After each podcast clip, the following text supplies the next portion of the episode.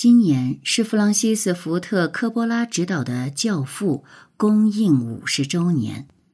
这部经典的黑帮类型片兜兜转转，在上世纪八十年代进入中国，是不少电影人和观众的电影启蒙。这里是宁小宁读历史，我是主播宁小宁。今天我们来关注的文章就是《教父》五十周年。文章来源：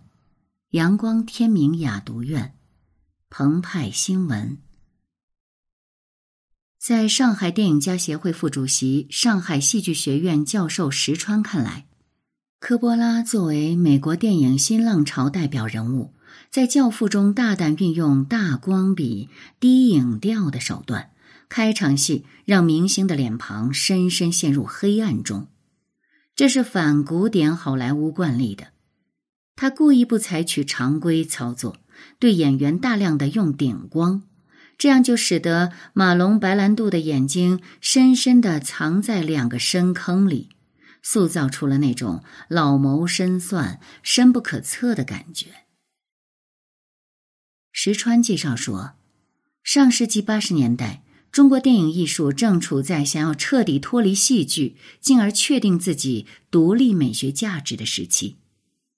电影作为一个综合艺术，它的表现手段也是综合性的，体现在光影、影调、色彩、音响等等方面。那个年代，电影作为综合艺术，本体上的艺术手段是在迅速提高的。国内院校在八九十年代讨论《教父》的影响，主要在这方面。除了《教父》，还有《巴顿将军》。之前国产电影的人物塑造比较公式化、概念化，如何从传统的禁锢当中跳出来呢？这些电影给了我们一些借鉴。而《教父》的成功代表着一种新的电影制作模式崛起。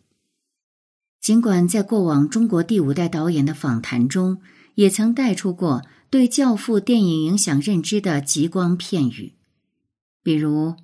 陈国兴导演在拍摄《孔繁森》期间，男主演高明为了克服高原反应导致记不住台词的问题，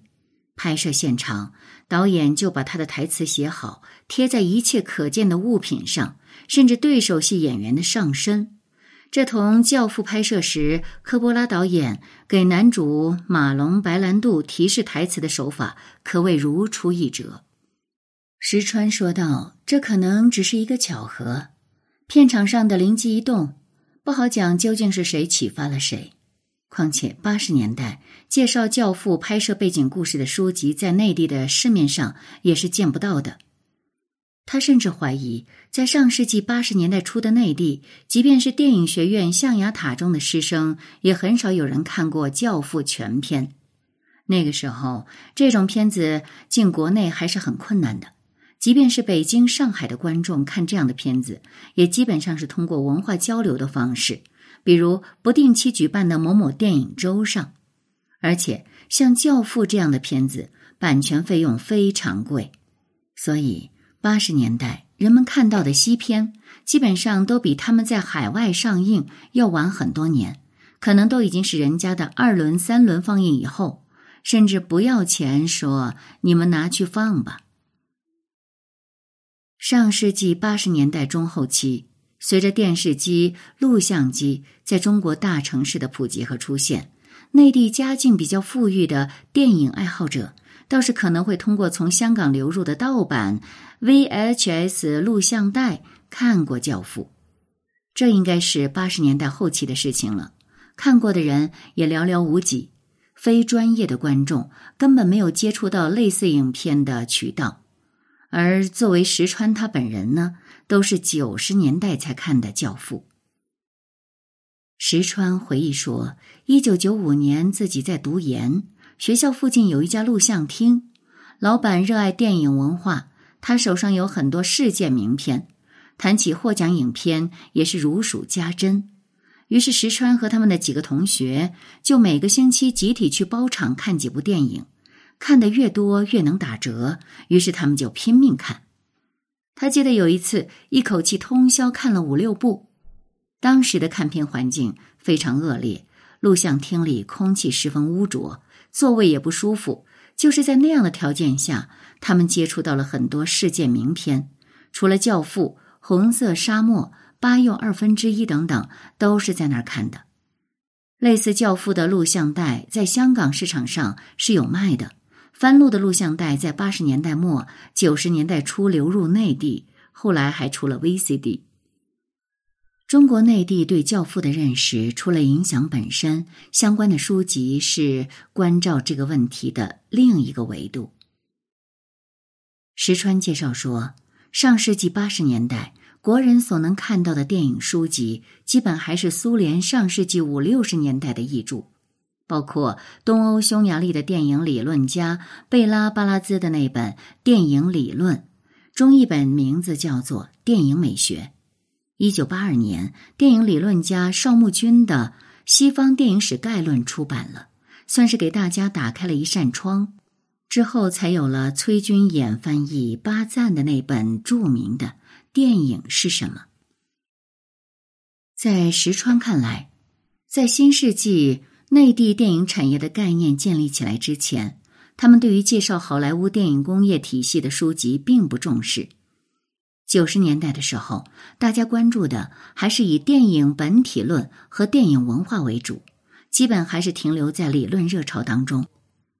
一九九五年，中国开始引进好莱坞分账大片了，争相观看着《亡命天涯》《真实的谎言》，但相应的介绍好莱坞电影产业的书籍屈指可数。石川在读研究生的时候。美国学者托马斯·沙兹的《旧好莱坞、新好莱坞》被周传基译介进国内，那本书算是当时比较早介绍好莱坞电影产业的书籍。另外，一九九四年由中国电影出版社出版的美国学者尼克·布朗的《电影理论史评》，作者概述和评析西方各种电影理论流派。是当时电影专业考研的一本必读书。二零零一年，中国正式加入 WTO，要按照 WTO 的规则逐步开放，而电影行业春江水暖鸭先知。二零零零年六月，国家发布的关于进一步深化电影业改革的若干意见，提出积极推行院线制。二零零一年十二月，关于改革电影发行放映机制的实施细则的发布，就标志着以院线制为主的发行放映机制开始正式实行。二零零二年六月一日，全国二十三个省市的三十条院线正式挂牌营业。全国电影行业自上而下推行城市院线制改革。当时的参照系就是按照北美的院线制，把各个省市县的电影发行放映公司按照院线制的组织架构重新整合，形成了最早的一批院线。这个时候开始，才把美国的电影产业结构和市场结构作为模仿和借鉴的对象。也就是这个时候，我们也逐渐的意识到，电影产业化离不开学习和借鉴美国好莱坞的经验。所以，这方面的书籍慢慢就被引进来了。二零零一年，李安的《卧虎藏龙》又一次带动了华语武侠片的热潮。二零零二年，张艺谋执导的《英雄》票房达到创纪录的两个多亿，这让所有人都很惊讶。原来拍国产片也能挣到钱。《英雄》的最大贡献是为国产电影吸引来了大量的行业外资金。开始投资影院，也开始投资制片，当然前提是要有大导演和大明星作为招牌。内地商业电影在之后的几年就逐渐形成了香港明星加武侠动作加特效的类型模式。也就是在这个时间段，石川的第二本译著《影视的制片与导演》出版。他说：“之前我们一直把电影作为一项事业。”完全没有产业的概念，相应的剧组该如何构架管理，也要做新的认识和改变。也是在新世纪之后，学界业界对于《教父》的研究，才在观察和分析好莱坞电影产业运作的大背景之下形成了气候。《教父的制作模式是独立制片加大公司分工合作的模式，类似的操作在七十年代以后非常流行，到现在为止也是好莱坞最主流的制片模式之一。而教父之后还有史蒂文·斯皮尔伯格的大白鲨。乔治·卢卡斯的《星球大战》出来，这些片子之前按说呢，都应该是好莱坞大制片厂制度下的产物。石川认为，上世纪七十年代，好莱坞受欧洲作者电影的影响，在文化上也出现了转向。他们逐步把导演作为电影制作的核心。导演不再是电影生产流水线上的一个工种，而是决定片子成色乃至成败的关键。独立制片方通过与大机构合作获得足够的投资，后者呢还要提供发行和手上的院线，管着一前一后两端，中间创作环节就是基本交给以导演为核心的创作团队了。所以回过头再去看《教父》的成功，成为经典。除了他艺术上的成就以外，也代表着一种新的电影制作模式的崛起，或者说是文化模式的转向。上世纪八十年代中后期，特别是九十年代，中国内地科班出身的演员，不少人都得源于在校期间拉片子，而成为杰克·尼克尔森、梅丽尔·斯特里普、阿尔帕西诺、罗伯特·德尼罗、达斯汀·霍夫曼等的拥趸。并对好莱坞教师爷里斯特拉斯伯格的方法派表演十分推崇。在电影《蓝心大剧院》公映之前，女主演巩俐接受澎湃新闻记者专访的时候，也提到了自己在电影中有很多极致的表达。她说道：“这方面，新好莱坞时代的那批演员，阿尔帕西诺、罗伯特·德尼罗等等，都是我学习的榜样。”我想学习那种极致，怎么用在关键时刻，该爆发的时候力量怎样表现，在表演上去吸收借鉴他们的经验。石川认为，《教父》对中国电影业界的影响，首先就显性体现在表演上，因为《教父》的表演其实是挑战了斯坦尼体系的。在过去，中国人提到表演，言必称斯坦尼。其实表演的方法是非常多的。斯坦尼呢，主要是一套舞台表演的理论。电影表演当然要寻找自己的东西，所谓电影和戏剧要离婚。但实际上，在没有完全建构起来的情况下，就已经被市场给冲击了。石川还记得，姜文最佩服的演员是罗伯特·德尼罗。他在九十年代去美国访问的时候，还拜访过德尼罗和迈克尔·道格拉斯。实际上，现在那批七十多岁、八十多岁的美国明星，对八九十年代的中国同行是有很大影响的。这种影响也让他们能够在那个年代为中国的电影表演开风气之先。石川还记得，上世纪八十年代有一部国产片《相思女子客店》。这是董克娜导演，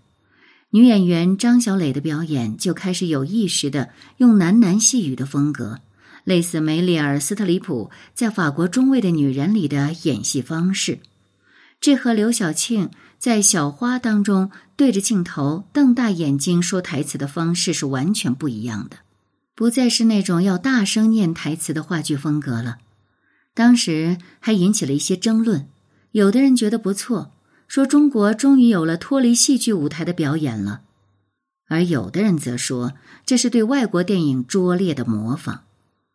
其实这是受限于当时的拍摄条件，西方片场的话筒收音设备已经非常好了，而当年我们的片场不具备这种条件。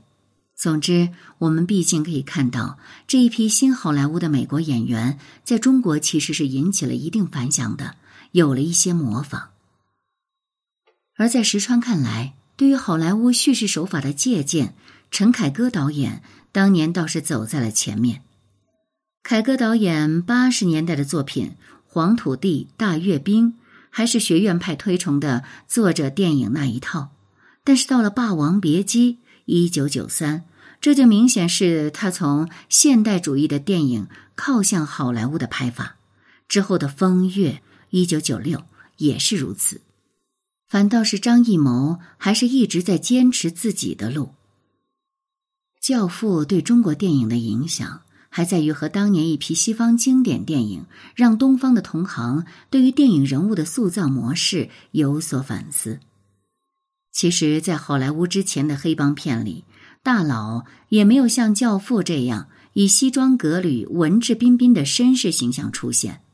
我们甚至可以说，老教父，特别是阿尔帕西诺饰演的二代教父，是世界影坛上最早的一批西装暴徒了。而在过去的中国电影里，正面人物和反面人物间的界限更是泾渭分明。科波拉自己也说，他找马龙白兰度来演老教父，一方面是看重他的表演功力，可以在电影中的黑社会立威。另一方面，也看重白兰度对于人物多面性、人性复杂性的驾驭本领。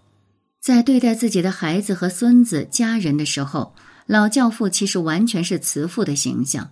而那时，咱们对于电影人物的刻画，往往是简单化、扁平化的。这方面，谢飞导演执导的《本命年》显示了某种突破。姜文饰演的李慧泉可以说是中国影坛上鲜见的一个灰色人物。我记得当时社会上就有人对他这个片子提出了批评，觉得李慧泉就是个社会渣子。谢飞却对这样的人投入了过多的同情，没有当成一个反派人物来塑造。我认为谢飞就是受到了《教父》这一类影片的影响。石川说，李慧泉这个人物形象其实有他的代表性。当年社会上出现了一代处于一种新状况的青年，由于失学及各种原因，走上了精神上的苦闷或堕落。这就像第二次世界大战之后西方出现的垮掉的一代愤怒的青年一样。我们的民族在经历过特殊时代那场灾难之后，也必然出现这样的一代青年。《教父》中类型片的经典桥段也对后世多有影响，人们不仅从中有所习得，更衍生出某种致敬的意味。片中，迈克尔在说服桑尼之后，决定约索拉索和腐败的警察麦考斯基会谈，假意求和，实际上是要刺杀这两个人。这场鸿门宴，每个人都不能带枪赴会。片中的演绎是，迈克尔提前把枪藏在了卫生间的抽水马桶里，而类似手法呢，在前几年电视剧《人民的名义》当中也出现过，包括《教父》中桑尼被人伏击，被打成了筛子，这属于电影中的特效场面，其实就是事先让演员身上穿着满有炸点和血浆的衣服。当然，不要小看这个成空技术。我们是在很长一段时期里出现类似的枪战场面，都是这边枪响，那边演员一捂胸口，就是为了挤破血浆袋，做不出炸点造成的衣服布片乱飞、血浆迸溅的效果。直到新世纪初上影厂拍《邓小平一九二八》的时候，有类似的枪战场面。我记得当时为了确保演员余文乐的人身安全，还要反复实验。埋设炸点的成控技术，可以说，《教父》在中国的传播也是跟上了中国改革开放的步伐。中国的大门敞开了，我们看到了世界的同时，也看到了《教父》这个电影，让我们不仅对于电影，乃至于对人的认识，都起到了相当大的启蒙作用。